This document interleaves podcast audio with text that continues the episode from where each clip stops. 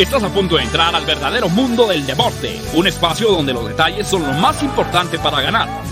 Hasta tus oídos llegará una investigación única, un cuidadoso análisis y la información precisa sobre cada uno de tus equipos y deportistas favoritos. En la línea de juego, arranca en este momento con alerta todos tus sentidos. Comenzamos.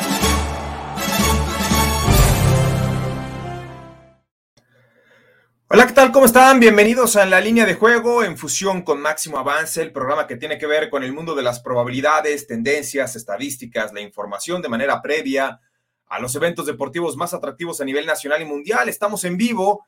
Hoy es lunes, lunes 9 de mayo. Mañana es Día de las Madres, el que se celebra en México. Ya ayer se celebró en muchas partes del mundo, pero en México es el 10 de mayo, el día exacto en que se celebra el Día de las Madres. Pero hoy estamos a 9 cuando son las 12 del día con un minuto tiempo del centro de México. Saludamos con gusto a la gente que nos sintoniza a través de la radio. Estamos en el 107.3 de FM, HD2, la octava Sports con más emociones. Estén al pendientes de la programación.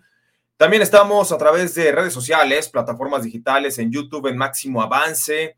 Eh, para toda la gente en Canadá llegamos a través de faresports.com y en Facebook Estamos en la página de El Universal Deportes y en la de la Octava Sports. Les saluda Juan Pablo Faril, saludo con mucho gusto. Sebastián Cortés, ¿cómo anda, Sebas? Bien triste por lo de mi canelito y después pues, un día fue un sábado complicado. El Necaxa, te lo juro por Dios, yo creo que los infantiles tiran mejores penales y Malagón, que toda la vida he dicho que era muy bueno, en serio se aventaba 30 segundos antes de que llegaran a siquiera patear el penal. O sea, increíble, o sea. No, no, no, no. A ver, tres, tres definiciones o tres partidos se fueron a penaltis. La única que no fue la de Chivas Pumas, este 4-1, goleada normal. Que ahí cabe recalcar. Seguro Jesús Niebla nos va a empezar a tirar, ya sabes, y este, todos son malísimos. El único que ni las manos metió, los Pumas. No, pero, pero ¿sabes qué, Sebas? Ya llevan 10 años, 10 años sin meter las manos, no nada más este torneo.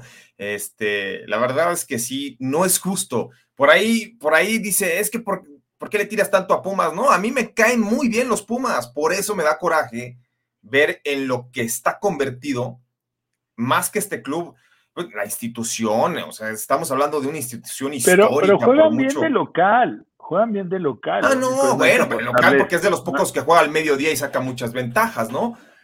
Pero, híjole, o sea, eh, me tocó cubrir muchos años a Pumas, alrededor de seis, siete, años, sobre todo me tocó el, bicampeonato de 2004, era un equipazo, ¿no? Eh, si nos remontamos más atrás, el equipo que armaron en la 90-91, y hay quienes van a decir, eh, incluso muchos aficionados de Pumas sobre todo que, ya llevan muchos años siguiendo el equipo, me van a dar la razón, porque hay quienes dicen, es que se han desprendido de jugadores, es que la cantera, es que, les voy a poner en un contexto qué fue lo que ocurrió en la temporada que para mi gusto ha sido la mejor de un equipo mexicano.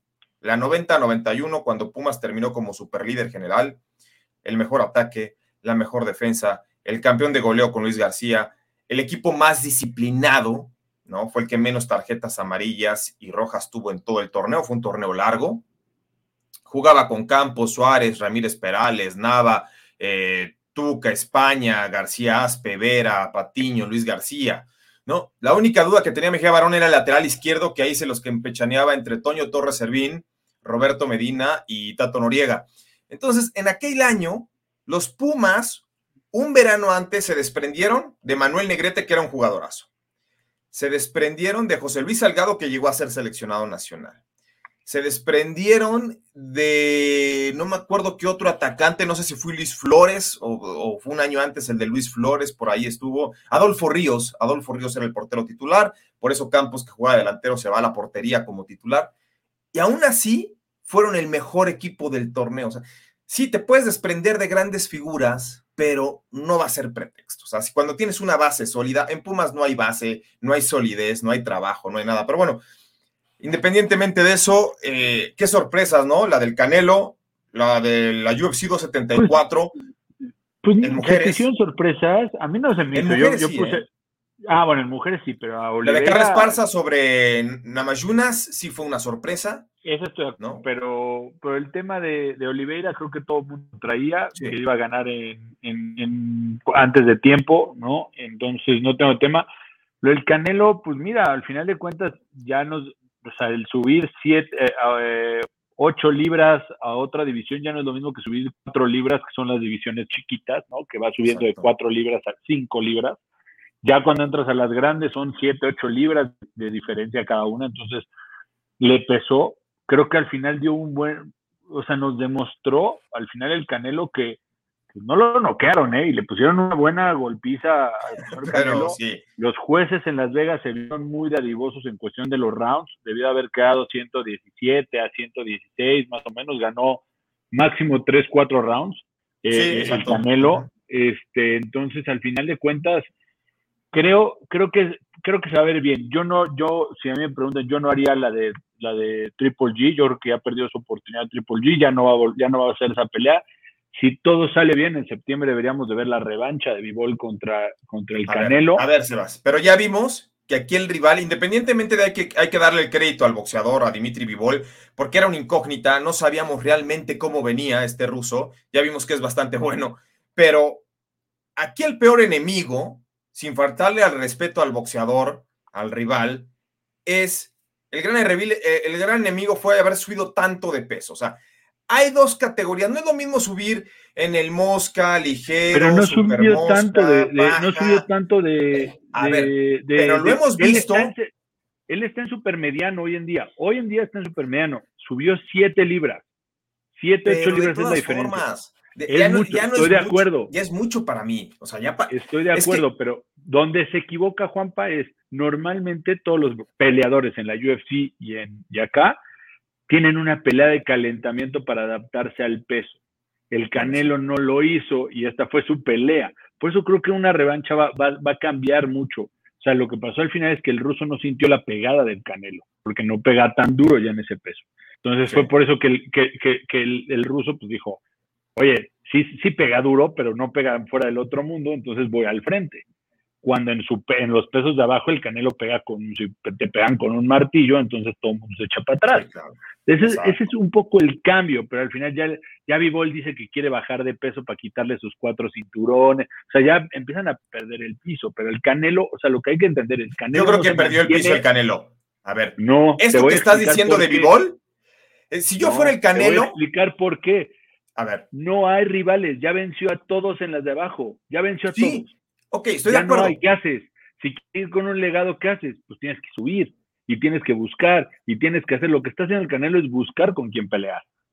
Ok, estoy de acuerdo.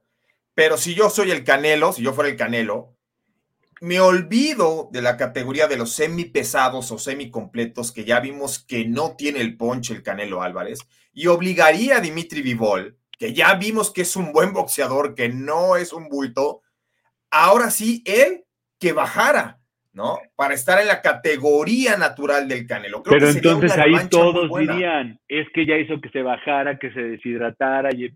Lo que el Canelo ya no tiene nada que perder más que, lo único que tiene es que ganar. Él ya, él ya demostró todo. O sea, ya, ya, ya perdón, ya si mañana se retira el Canelo, fue campeón en tres divisiones, subió esto, hizo, ya dejó un buen legado. Que sea el mejor o no dentro de los mexicanos, ya va a ser una discusión distinta. Va a ser de cada quien. Pero él ya lo que busca es eso, ya no puede quedarse en esta división y decirle a, los, a los peleadores, bajen ustedes porque yo aquí me siento cómodo. Él lo que quiere es, súbeme porque yo quiero demostrar. Pero a ver, vimos lo que ocurrió en la UFC. ¿Te acuerdas con este que también llevaba invicto?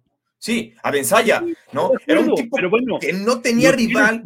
Como deportista, porque no hay de otra. Es como si mañana te dicen, Djokovic se va a quedar en los Masters 1000 porque pues ahí gana. ¿Para qué juega ya Grand Slam si ya ganó 21?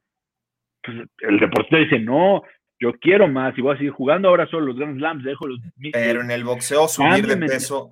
Por eso. Estoy de acuerdo, no estoy Por eso existen tantas categorías. Estoy de acuerdo. Hoy te puedo decir que una revancha sería distinta porque el Canelo ya probó el peso, ya sabe lo que tiene que hacer. Y la otra es, tiene un error grave. Eddie Reynoso le ganaron dos peleas igualitas en menos de 15 días. no supo ajustar ni a, ni a Valdés ni, a, ni al Canelo. Entonces también es un error de su esquina, independientemente de eso, y podrán decir lo que quieran, pero me da gusto decir, ver cómo toda la gente que decía que iba a pelear contra un costal porque nadie conocía a Bivol, ahora dicen que le ganó un buen peleador y que se acabó la farsa del Canelo cuando no entienden el contexto. Yo, yo mi Twitter, te voy a decir por qué. Porque todos los comunicadores de deportes que no tienen nada que ver con el box, específicamente los de fútbol, empezaron a hablar de box diciendo que no había nada que ver con el Canelo. Empezaron a volarse, ¿no? O sea, preguntando para qué una revancha si le ganaron claramente, sin entender todo lo que es del Canelo. La defensa de Vivol fue el ataque. El Canelo, nada, este, ¿cómo se llama? Aterrizó 84 golpes en toda la pelea. Su récord más bajo era 112 contra Mayweather. Y, estaba lento. no, no, no estaba lento. El tema es que Vivol, no, el tema es que Vivol no lo dejó. Lo atacó tanto y pegaba duro que en el sexto round del Canelo ya no tenía aire. Ya no tenía aire. En el sexto round el Canelo se acabó, se fundió. Yo nunca había visto al Canelo ni contra Mayweather jadeando y respirando por la boca. Uno se da cuenta en el, para cuando en el boxeo te das cuenta cuando está cansado cuando respiras por la boca. O sea, cuando estás respirando por la boca, cuando traes la boca abierta es cuando te das cuenta que ya un boxeador está cansado. Y lo hemos dicho, ¿no? La fuerza, digo, estamos hablando con Sebastián Cortés, que Sebastián Cortés eh, practicó el boxeo, su papá, él fueron representantes de boxeadores, por eso están, conocen el mundo del, pugilismo, eh, conocen a los boxeadores, eh, conocen a los entrenadores, pues, es una persona autorizada para hablar. Y, y él lo anticipó, lo dijo desde la semana pasada, dijo, va a ser una pelea complicada para el Canelo, sí, debe ganarla, pero no hay que pensar en lo más mínimo en un knockout. Lo dijo Sebastián Cortés, dijo, esta pelea se va a ir a los 12 rounds y ahí muy probablemente, conociendo a los jueces de Las Vegas, no van a permitir o no podría permitir que el Canelo pierda, ¿no? La verdad es que sí fue... Y, te voy a decir cuál es el tema del boxeo hoy todos los pesos grandotes son europeos. Y también entiendo lo que yo discutí hoy en la mañana que tomaba mi clase de box con otras dos personas y me decían, es que nadie los conoce. Sí, nadie los ve porque son puro europeo, que no pelean en Estados Unidos hasta que se vuelven muy famosos o tienen una pelea muy importante. Pero pelean allá porque allá están esos pesos hoy en día. Ya Estados Unidos ya no es potencia en esto, entonces ya no los vemos acá. Y por eso al final, Caleb Plant era campeón europeo, campeón del mundo de allá, todos ellos son de allá. Vean los pesos completos. Ya no hay un solo gringo. Entonces, ese es el, problema. No es que sean malos, sino también el Canelo lo hizo ver fácil. Y hoy Vivo lo hizo ver fácil ganar al Canelo cuando estás más grandote. Pues al final de cuentas, 10. Ahora, tuvo mucho que ver, sacó muy bien la ventaja Dimitri Vivol. Es un, es un boxeador muy disciplinado, ¿no? no cayó en, cuando le hacía el Canelo Ben y para tratarlo de desconcentrar no caía. Y dos, cuando te tiran un jab que se siente como un derecho, o sea, como si fuera tu mano fuerte, que era lo que le pasó al Canelo, cada jab que le tiraba a Bivol sentía como si le estuvieran pegando seco. Sí, pues te cansa, te cansa. exacto, es, es, un mundo completamente distinto el que el que critique al boxeo y, no se ha puesto alguna vez unos, unos, guantes, este, los invito a que lo hagan porque, en serio, si tres minutos hay quienes dicen boxeo, no, más bien le pegas a un costal, que es distinto. Boxear es meterte a un ring o subirte a un ring y que te den, ¿no? Entonces hay mucha gente que manoplea. Bueno, pónganse a manoplear o a pegarle a un costal tres minutos y van a terminar exhaustos. Ahora, métanse varios rounds a dar y a recibir. Es un mundo completamente distinto el del boxeo. Pero bueno, eh, lo del Canelo, obviamente, Dimitri Vivol, si se quiere poner vivo, digo, ahí sí sería cuestión de cada quien, pero le podría decir, ok, yo me bajo de categoría, pero en la siguiente pelea, ¿cuánto cobraste tú, Canelo? 50 millones. Ok, yo quiero 50 millones si es que deseas la revancha, porque es el primer boxeador, ahora sí, Dimitri Vivol, que tiene esa facultad para sacarle provecho a las exigencias que desee para la revancha. Y el Conelo,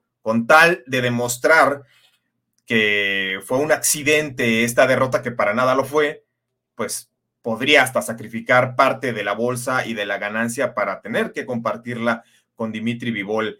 Pero bueno, eh, así está la situación. Hubo muchas sorpresas el fin de semana. También lo del Kentucky Derby fue espectacular.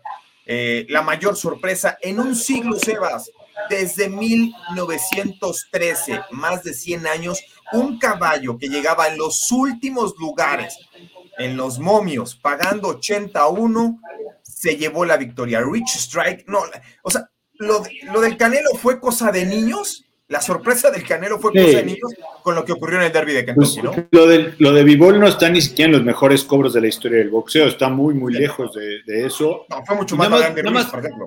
Ajá, nada más contestarte ante, contestar algo que puso José Luis Terrones. Bivol va a pedir mucho por la revancha. El boxeo es un negocio de promotores. Sí, por eso no creo que se haga en septiembre esta pelea. Pero también una, ojo, Bivol no va a volver a cobrar en su vida lo que cobró contra el Canelo. Porque a nadie le interesa a Bivol o sea, ya fue One Wonder Hit y se va a ir a Europa a pelear y nadie le va a pagar. Entonces, hoy, hoy tristemente, él necesita más del Canelo, independientemente que el campeón sea él. Entonces, si no lo entiende para septiembre, seguramente el Canelo tomará otra pelea, que sería un error, porque tendría que bajar de peso, tendría que agarrar una pelea de que lo mantenga en las 175 libras para mantenerse en ese nivel, en ese peso y, y acostumbrarse. GG o hacer, que Triple G suba a esa división para ir pelear con él. No debe de bajar, pero bueno. Y la otra, yo tengo una pregunta, Juanpa.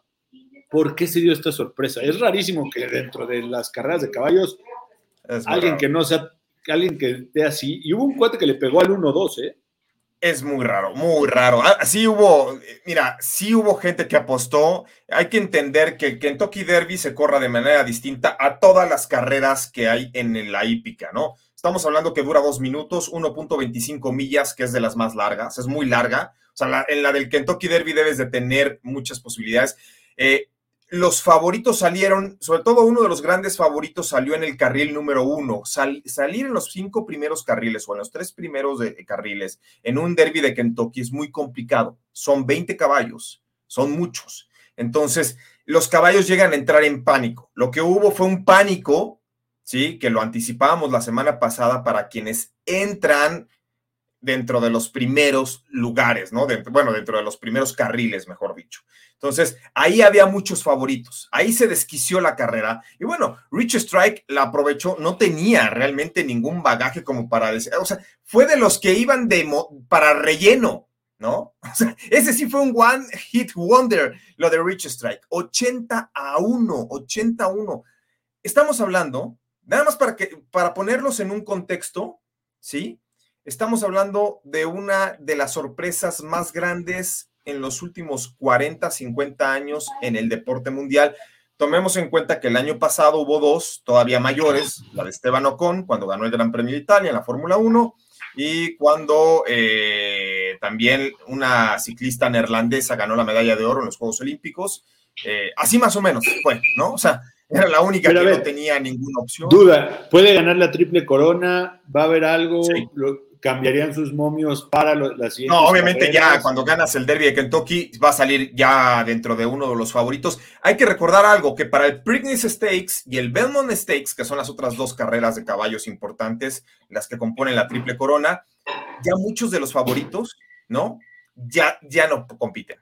Mira, aquí, nos dice Gabriel Meléndez, entró un día antes en la, de la carrera por el retiro de otro caballo. Exacto, fue de relleno. Fue por eso ni siquiera estaba dentro de los eh, candidatos. era, imposible imaginar que Rich Strike. Y bueno, recordemos también algo muy importante, que en el derby de Kentucky, que es el evento deportivo más longevo en la historia, 148 años, fue la edición número 148. Dos de los últimos tres ganadores han sido descalificados. Entonces, incluso a, ¿quién fue el año pasado? Este Medina Spirit. Medina Spirit ganó, quienes pronosticamos a, a Medina Spirit cobramos, pero hace tres semanas le retiraron ese primer lugar. O sea, digamos que para los, los anares y, la enciclopedia ya Medina Spirit no va a ser el ganador del 2021, pero pues quienes pronosticaron pero pues eso nada más es para ahorrarse el premio porque se hacen que se los regresen y ya. Mira, bueno, vamos a leer comentarios. Hay mucha información, ¿no? Hay básquetbol de la NBA, béisbol de grandes ligas, hockey de la NHL, hay fútbol italiano, ¿no? Yo digo que el lunes nos deberíamos ir puro, puro deporte americano, Juan Pablo. Dejar, las ligas, dejar las ligas europeas que tanto te gusta el Alcorcón contra el Getafe y esas cosas, pero bueno. Bueno, eh, vamos a leer comentarios. Este, Manuel Calle, muchas gracias, eh, dándonos un resumen. Sí, hubo sorpresas por todos lados. Eh, Charlie Franz, saludos, Teams, que sea otra semana espectacular. Saludos, Charlie, un abrazo. Daniel Suárez, venga, raza, seguirla rompiendo, que mañana es Día de las Madres. Bueno, sí, de hecho, sí, es mañana Día de las Madres, entonces hay que, hay que seguir produciendo.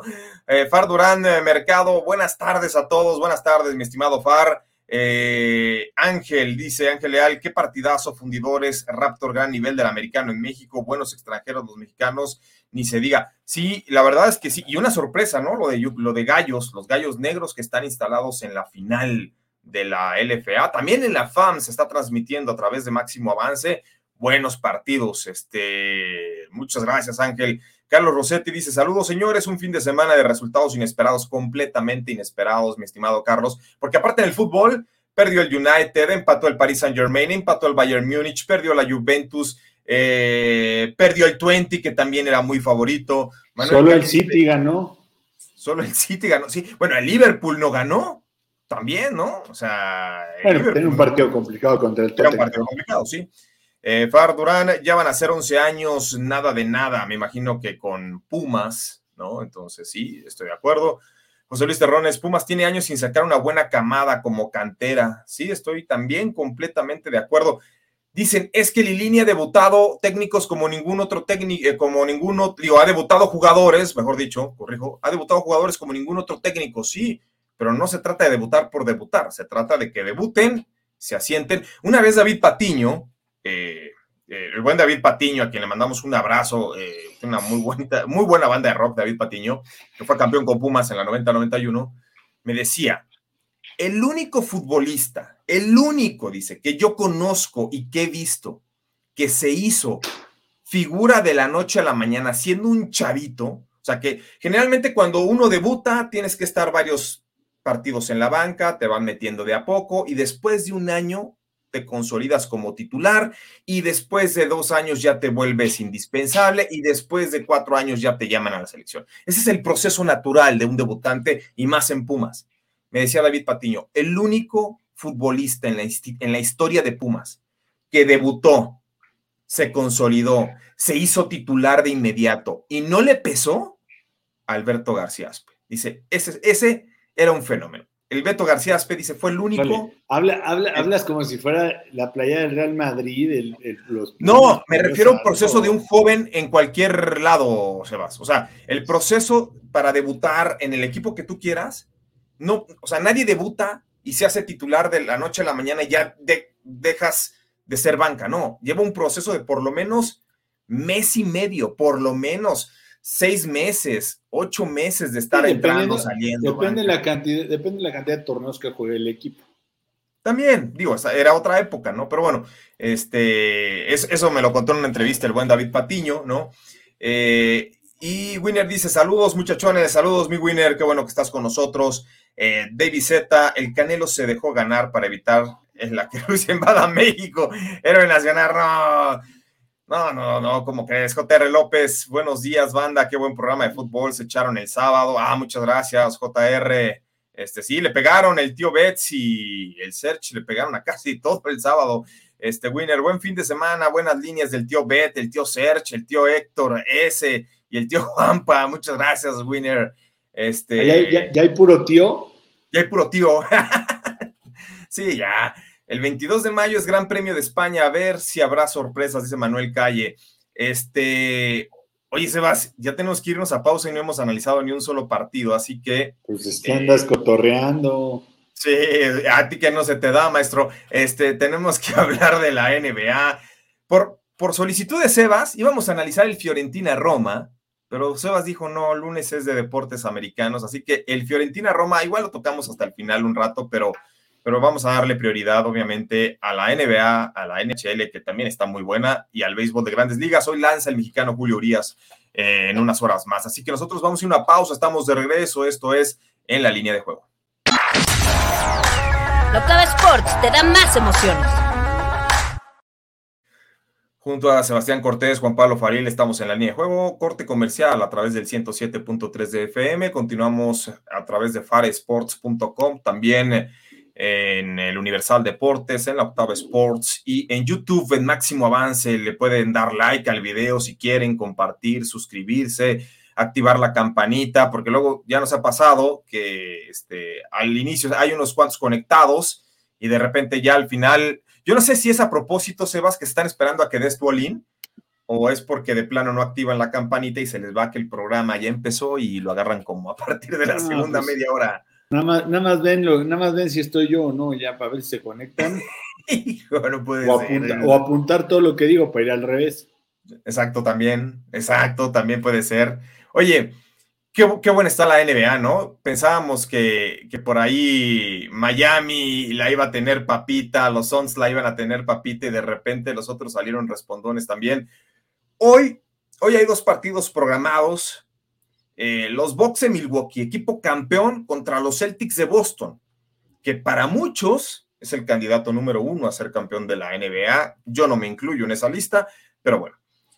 De Milwaukee, Sebas, la serie está 2-1 a favor de Giannis Antetokounmpo y compañía. Chris Middleton, descartado ya esta serie. Chris Middleton, el segundo anotador del equipo, ya no va a jugar esta serie. Y si me apuras, si llegan a avanzar tampoco la, la que continúa. ¿Cómo ves este duelo donde Milwaukee sale favorito en casa, menos uno? La línea de altas y bajas está en 212. Pues da igual, ¿no? Chris Middleton, ya nos dimos cuenta que no importa si está o no está, le han competido a todos los equipos, ganaron fácil la, serie pasada, están jugando muy bien. ¿Qué me gusta de este? Eh, número uno, las altas, ¿no? Por ser un juego cerrado, muy cerca, estuvieron a nada de mandarlo a overtime los Celtics el, juego, el juego 3. Pero me gustan los Celtics. Creo que al final de cuentas es una serie que va a estar una y una, una y una hasta el séptimo juego, donde se va a decidir todo. Eh, los Celtics creo que al final de, de cuentas tienen todo para competirle a los Bucks y, y, ¿cómo se llama? Y, llevarse y regresar la, serie completa a, Boston. Entonces, yo, a mí me, me, gustan mucho los Celtics y las altas de este juego. Yo sé que el under está favorito, pero el over en estos juegos eh, entre Celtics y, y, Box de los últimos 12 juegos estás 8-4. El under. El over. El over está 8-4. 8 de los últimos dos han sido over. Entonces, yo creo que al final es eso. Tuvieron muy malos, tuvieron muchos triples malos, eh, algunos tiraron muy bien. Yo no creo que Giannis siga metiendo 45 puntos por juego. Deja los 45 puntos. Lo de Giannis está rebasando límites de lo humano, ¿no? Porque este tipo, eh, por ejemplo, anotó muchos puntos en los dos primeros juegos. ¿Cuál fue la diferencia del juego 1 y 2 al juego número 3? Que en el 3 encestó 15 eh, de 24, un gran porcentaje, mientras que en los dos primeros se había, ido 20 de 52. Ahora, ¿Se acuerdan que yo les dije, hay que ir con la proposición de Giannis Antetokounmpo a las asistencias? En todas las ha superado, que se la colocan en 5.5. Y ustedes me van a decir, bueno, si es un poste, si es un hombre alto, ¿por qué pronosticar a las altas de las asistencias de Giannis Antetokounmpo? Mejora los puntos, mejora los rebotes.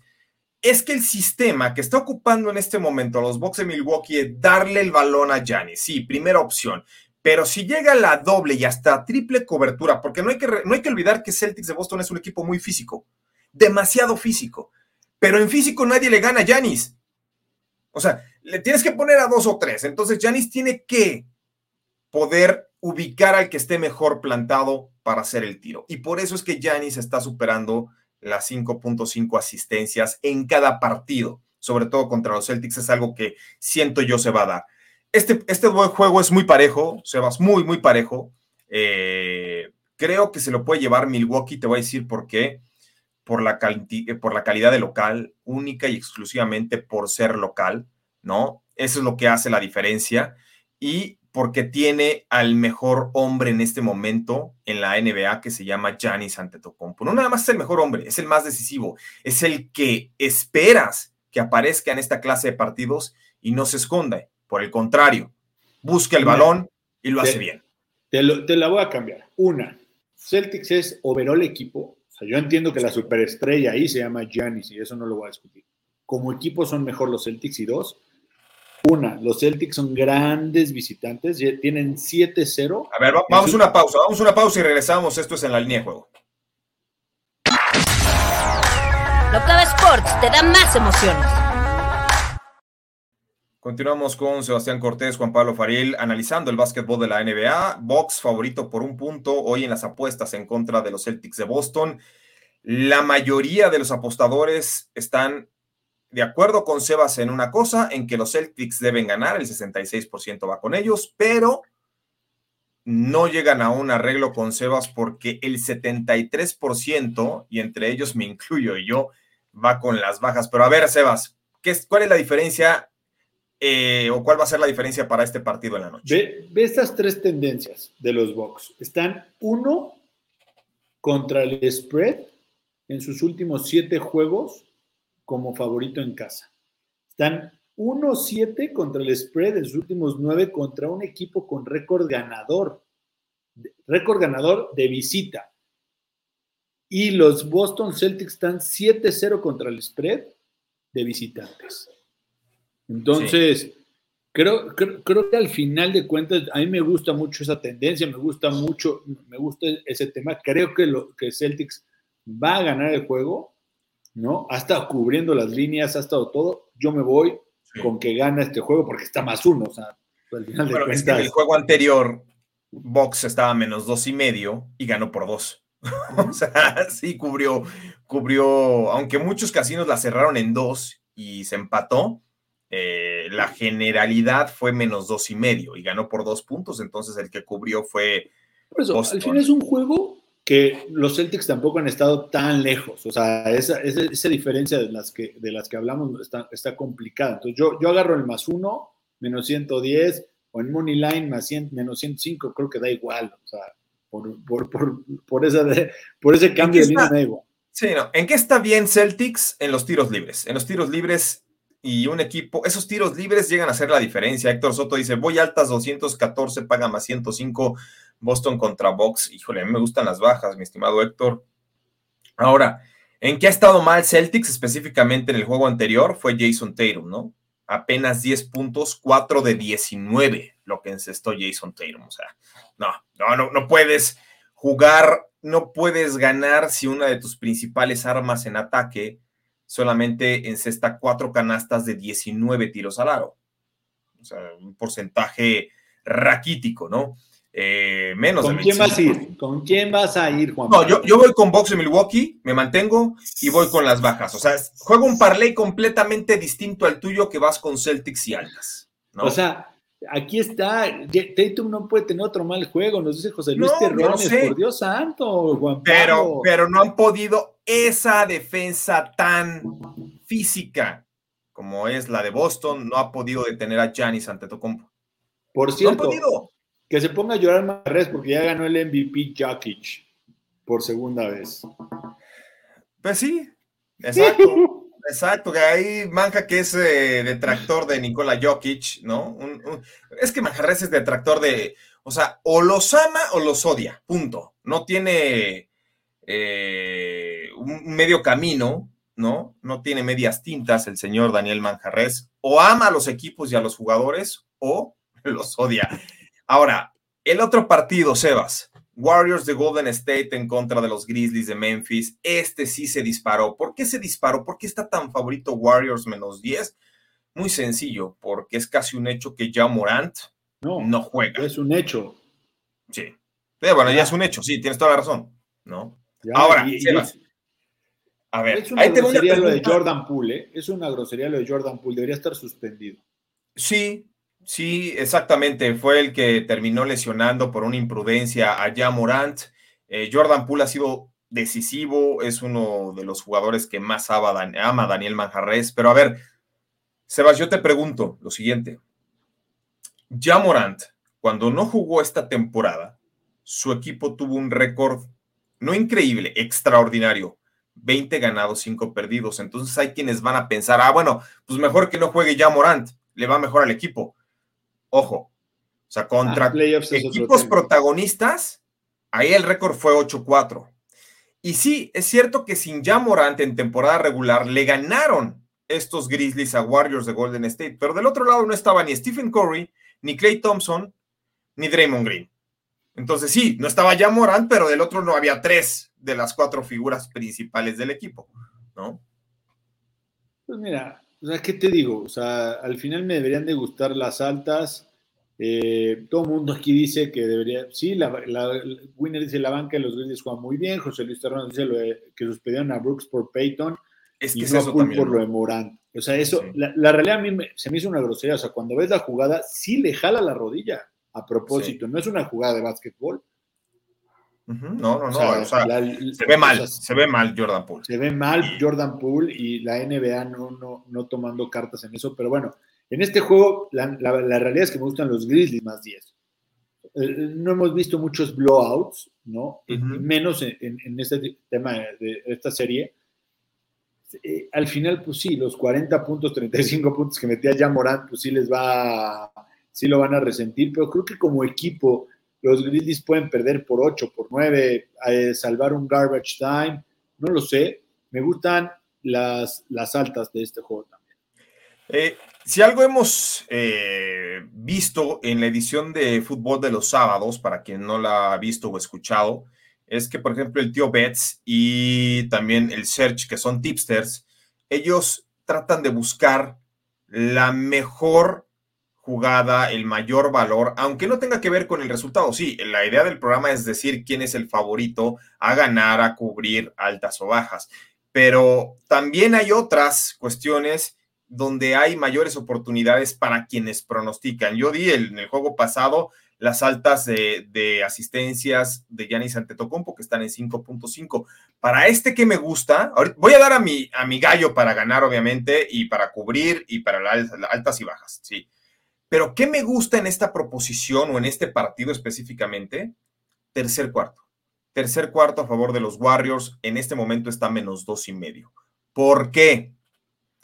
Porque los Warriors en casa jugando el tercer cuarto, no nada más esta temporada, no nada más en estos playoffs, sino desde que está prácticamente Steve Kerr, no hay equipo en la NBA que juegue mejor el tercer cuarto que los Warriors de Golden State. Entonces, siempre sacan ventaja, siempre terminan ganando, o sea, el, el, parcial del tercer cuarto generalmente superan al rival por ocho puntos en promedio nueve puntos. Después en el último cuarto puede ser que se caiga el equipo o quizá en el primer medio no, no, no estuvo muy bien, pero ese tercer cuarto a mí me gusta para tomar a Golden State menos dos y medio. Ahora, ¿quién creo que va a ganar? Golden State, sí, pero yo iría al igual que Sebas con Grizzlies, tomaría el más 10 porque tiene una gran banca, mucha rotación.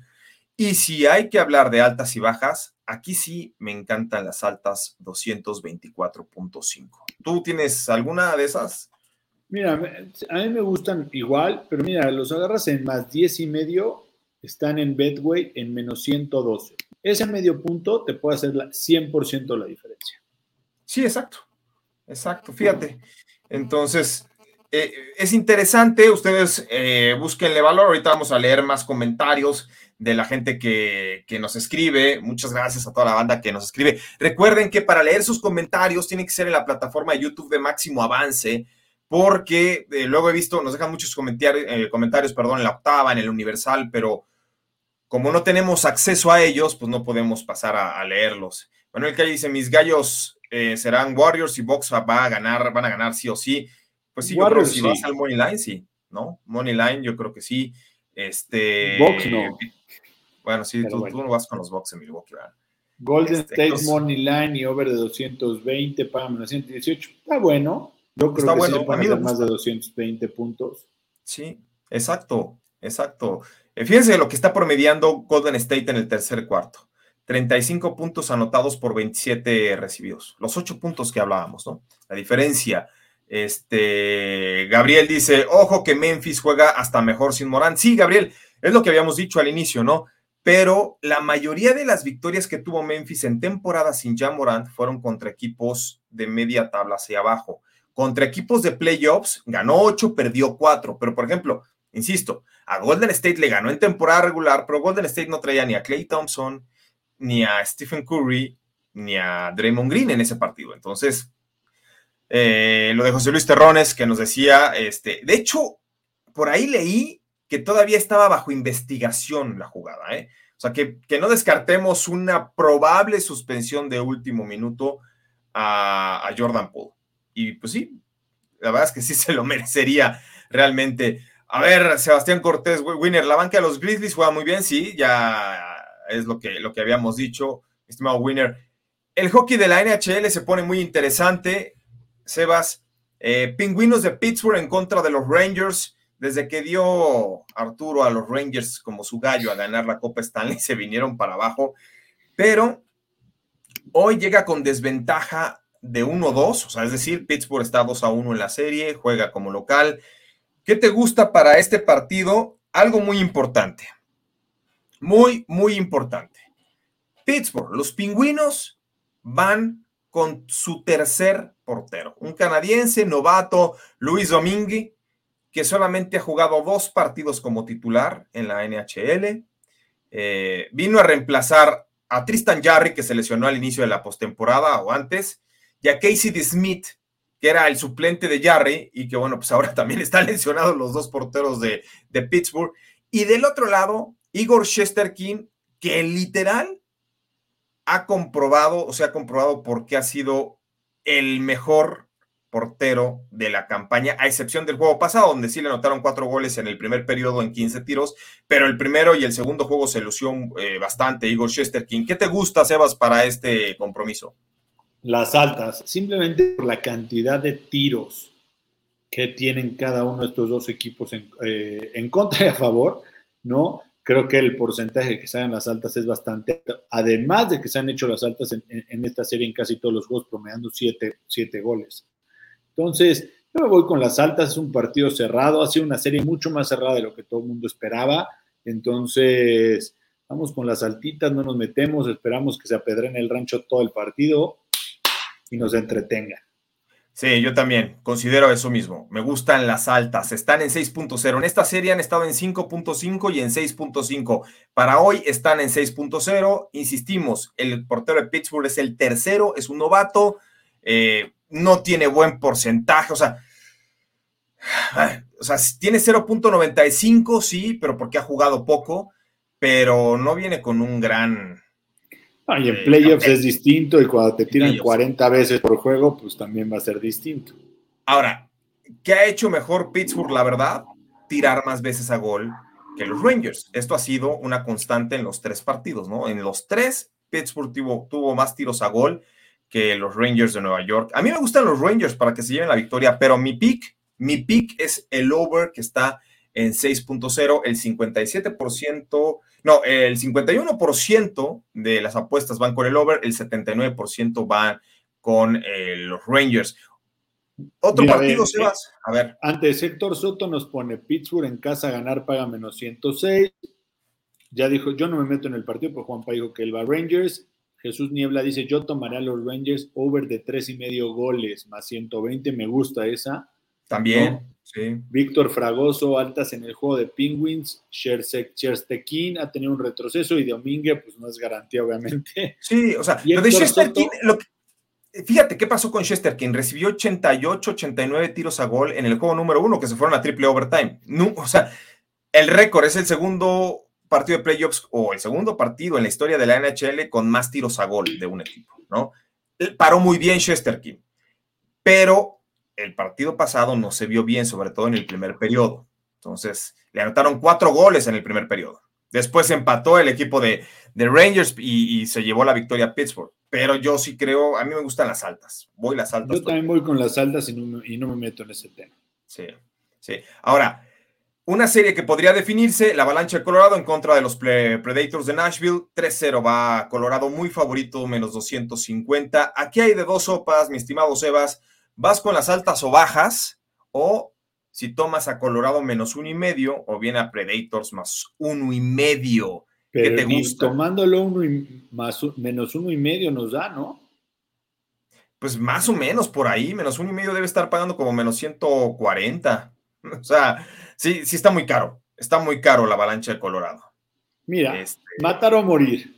Los Predators tienen que salir a meterle goles tienen que salir a abrirse. ¿Cuál es mi miedo en este juego al final?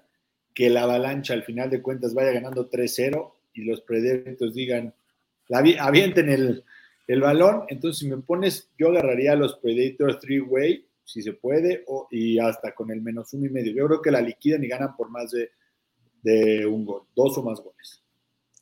Ok. Las altas, híjole, me da pavor por ese tema de que si van ganando por muchos muy temprano, los Predators tienen la toalla y ya, se acaba el juego ahí. Mira, lo de, lo de Conor Ingram también, ¿eh? Va por los Predators de Nashville. Eh, Conor Ingram, híjole, ¿qué ocurre con Conor Ingram? Eh, pues es el suplente de, de Yusarus. Eh, el over se dio en cinco de sus seis partidos más recientes. Eh, por el lado de la avalancha de Colorado, Darcy Cumper se lesionó, que es el portero titular. También iría el suplente, Pavel Francu. entonces, Vamos con las altas, mejor. Vamos con las altas para emocionarnos en el hockey hoy. Sí, hoy deben de ser las altas 6.5, ¿no? o sea, sí pues considero que la avalancha debe ganar, golear, si tú quieres, pero, pero los Predators están en casa, deben tener algo. O sea, no quieren ser barridos, van a tratar voy, de responder. Voy a confiar en que mínimo van a meter las manos los Predators con dos o tres golecitos Exacto. Y, que y de esa manera se van a hacer las altas. Voy a confiar en ti, Juan Pablo. Fíjate, fíjate lo que está promediando Colorado en esta serie. 46 tiros a gol. 46 tiros a gol por partido. Es una bestialidad. si ya 37, 38 tiros a gol es mucho, 46, o sea, por muy buen portero que tenga el otro equipo, si le tiran 46 veces en un partido, mínimo por porcentaje, le tienen que estar anotando entre 4 y 5 goles. Mínimo, ¿no? Entonces, ya con que el otro eh, cumpla con 1-2, se estarían haciendo las altas de 6.5. Béisbol de las grandes ligas, mi estimado Sebas, Piratas de Pittsburgh en contra de los Dodgers de Los Ángeles. Los Dodgers están jugando muy, pero muy bien. Dodgers y Yankees están jugando muy bien. El caso de los Dodgers son 10 victorias seguidas en contra de los Pirates, promediándoles 6.3 carreras anotadas por 2.8 recibidas. El run line se cubrió en 6 de ellos. Eh, va Julio Urias, el mexicano. Julio Urias le lanza muy bien a Pittsburgh, marca de por vida de 3-0 con 2.37 de efectividad, es decir, nunca perdido. Por todos lados, por todos lados, Sebas, es ir con Dodgers por donde se le vea. ¿No te da miedo a veces eso? Mucho, mucho, porque la temporada pasada vimos, el, problema al final de cuentas es que Dodgers no sale abajo de menos 160. ¿no? Entonces, híjole, cuando te avientas una de esas arriesgadas de menos 250 me da pavor. El, el run line que está en menos 150. Sí, debe estar como en menos 150, más o menos por ahí el run line, menos 140. Mira, la, realidad es que está esta promedian ocho carreras entre los dos en sus últimos diez triunfos de Dodgers, porque, partidos, pero diez triunfos de Dodgers. Entonces, cole, yo creo que me voy a quedar con las bajas de este juego, simplemente porque no, o sea, me iría con el run line de Dodgers, ¿no? De menos uno y medio, pero para el all-in nuestro, pues no, no, alcanzo, no alcanza la cuota, por lo que me voy con las Te la damos. Te la damos, si ¿eh? total. Si me la, das, la tomo, por Dios santo. Ron eh, contra los piratas, Julito Urias. Sí, este, debe ser, claro. menos uno y medio. Mira, eh, José Quintana no es mal pitcher, ¿no? El, lanzador del equipo de los piratas de Pittsburgh. Tiene marca de 0 y 1, pero la efectividad es buena, 3.38. En contra de los Dodgers, su efectividad es de 3.55 en 8 aperturas. Eh, sí tiene récord negativo, pero no es tan mala. Estamos hablando de que los Dodgers en este momento son el mejor ataque, promediando 5.2 eh, carreras anotadas y, la, el mejor picheo recibiendo 2.3. O sea, híjole. Dice, over de ponches del Culichi, generalmente están en 4.5. Hay, hay, que ver en cuánto están, pero sí me agrada mucho José Luis Terrones. Es duelo de zurdo contra zurdo, ¿eh? Zurdo contra zurdo. Víctor Fragoso, over 6 en three-way en el juego de Avalanche. Del Avalanche está en más 100. Yo me, yo me, quedo con mi menos 110 de 6 y medio y que se vayan a tiempo extra. Sí, sí exacto. Yo también. Yo también. Eh, no creo que se vayan a tiempo extra, pero. ¿Sabes qué me gusta? el 5-2 o el 5-3 o hasta el 6-2 me gusta para la a mí, es lo, Yo lo que espero después de que me dijiste que los Predators tienen unas bajo la manga para este partido, ¿no? Pues sí, digo, seguro no hay nada, pero sí, esa es la lectura que le damos también. ojo, por eso aquí en el gráfico colocamos, por si Sebas no los convence o por si yo dice está loco, les ponemos, ahora sí por cortesía de la casa, lo que se está invirtiendo en Las Vegas, ¿no? Eh, ya no nos hagan caso a nosotros. Bien, por ejemplo, aquí es muy fácil, en la parte de abajo del lado derecho dice LAD 72%. ¿Qué quiere decir eso? Que el 72% del dinero de los apostadores profesionales está invirtiendo a favor de los Dodgers. Esto en Las Vegas. Y el 91% va con el under. El under aquí está en 7.5. Entonces, si no nos quieren a Sebas y a mí, o si no nos quieren seguir o nos quieren llevar la contra, pues también chequen ese dato, ¿no? Este, es interesante ver y la probabilidad se basa con una pizarra, en este caso el béisbol, o un score eh, matemático. Pero aquí vamos con Dodgers menos uno y medio, debe ganar sí o sí, sin problema alguno. Fíjate la racha de Dodgers contra Piratas de Pittsburgh es de 25 victorias, dos derrotas en los últimos 27 juegos. 25-2. O sea, no, puede ser la victoria número 3 de Dodgers hoy. No, no puede, digo, de, Piratas de Pittsburgh. ¿Qué, dijo este Arturo Carlos? Que los Piratas le iban a dar pelea a los Cubs y le metieron 26 carreras. sí. Ese día Jesús Niebla. Ya Sebas, después de McGregor y Canelo, ya no le creo nada. No, pues es que no nada más fue Sebas. Ahí sí fuimos todos. Pues, ¿quién iba a dar en contra del Canelo? Bueno, hasta los detractores como Manja ya estaban diciendo que era un bulto el que le iban a poner enfrente, ¿no? O sea, no, no, no. Todavía me escribe Jesús, ni, no ni quién me escribió y me dice, yo siempre fui con Vivol, digo, a ver, mándame el ticket. No, no, no, no, no apuesto, no apuesto, en, al box no lo apuesto, Nadie se atreve a ir en contra, pero mira, ve, tenemos dos solins que nos mandan. Melvin Donovan nos pone, Warriors gana la primera mitad, Rangers, Rangers y altas, Calgary, Line y Box menos uno. Ok, mira, ese está bueno, ¿eh? Lo de Calgary, lo de Calgary. Sí, sí, sí, sí, esa está buena también, ¿eh? Milwaukee Bucks, Warriors, Avalancha, Pingüinos y Dodgers, dice Manuel Calle. No, pues ya apuéstale, apuesta el, el Parlay Card mejor. ¿Eso existe el Parley Card?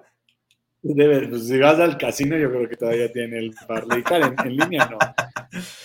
Mira, eh, a Calgary. A ver cuál. ¿Quién me mandó el mensaje ayer de que le había ido el ticket? No, era broma. No, no puede ser. Aquí, aquí, el que no cae, este, Calgary, ¿cómo están las inversiones al Calgary? El 75% está menos 155 la línea, a favor de Calgary Flames y el 75% va con ellos. ¿eh? En el otro partido, eh, las Panteras de Florida están menos 190, pero el 56% va con los Capitals de Washington. Pues ya prácticamente, a ver, algo más. El Héctor Soto, te voy a poner el Héctor Soto. Dodgers y over de seis y medio. Golden State y over de 220 y Avalancha y over de 5.5 paga más 580. Ah, chulada, chulada. Eh, ese, ese, ahora sí que lleva la bendición, mi estimado Héctor Soto, ¿no? Lilfra, el all de hoy se guarda en privado porque el aguacerazo del viernes me lo impidió. no, sí, aquí sí llovió con tubo el viernes. Qué bueno que llovió, porque ya, ya se falta. Ya sé. no, aquí uno saca a pasear. uno saca a pasear al perro y hasta los árboles lo sobornan. A ver qué. Mira, Jesús Niebla dice, subió el ticket que subió Mayweather, porque Mayweather sí le apostó a Vivol. Sí. Ah, pero Mayweather luego le apuesta a los dos y nada más muestra el que, el que, el que ganó, ¿no? O sea, conociendo. Se cubre. Se, cubre, ¿no? ese, no tiene, de, de, menso no tiene nada. A ver, Sebas, vámonos con el Olin. ¿Qué te gusta para hoy? Está facilito la realidad. Voy a ir con los Celtics más uno, ¿no? Sabrosito, sabrosito. Voy a ir con, los, con las altas de los Warriors y los Grizzlies de 224.5. Voy a ir con las altas de los Rangers y Penguins. Y voy a ir con las altas de Predators Avalanche. Ah, mira, hoy, hoy me voy a ir con el fútbol Juegan Fiorentina, Roma, las altas y bajas están en 2.5, me voy con las altas, es una rivalidad de muchos goles, el over se dio en 6 de los últimos 7 entre la Fiore y la Roma, promediándose más de 4 goles entre ambos, así que me gustan las altas de Fiorentina, Roma, incluso ambos anotan, es una rivalidad que se da mucho. Eh, Penguins contra Rangers, aquí me voy con las altas, están en 6.0, creo que los Rangers van a ganar. Eh, Predators contra la Avalancha de Colorado, me gustan las altas, creo que la Avalancha de Colorado va a cubrir el menos uno y medio. Y finalmente, aunque considero que los Dodgers deben ganar menos uno y medio, me decanto por el partido del básquetbol de la NBA. Me gustan las altas del Warriors de Golden State en contra de los Grizzlies de Memphis están ubicadas en 224.5. Nos vamos, gracias a Sebastián Cortés, a nombre de todo el equipo de producción encabezado por Jordán Tavares en octava, por Grecia Barrios y Armando con nosotros en Máximo Avance. Yo soy Juan Pablo Faril, gracias, hasta mañana. Sports te da más emociones.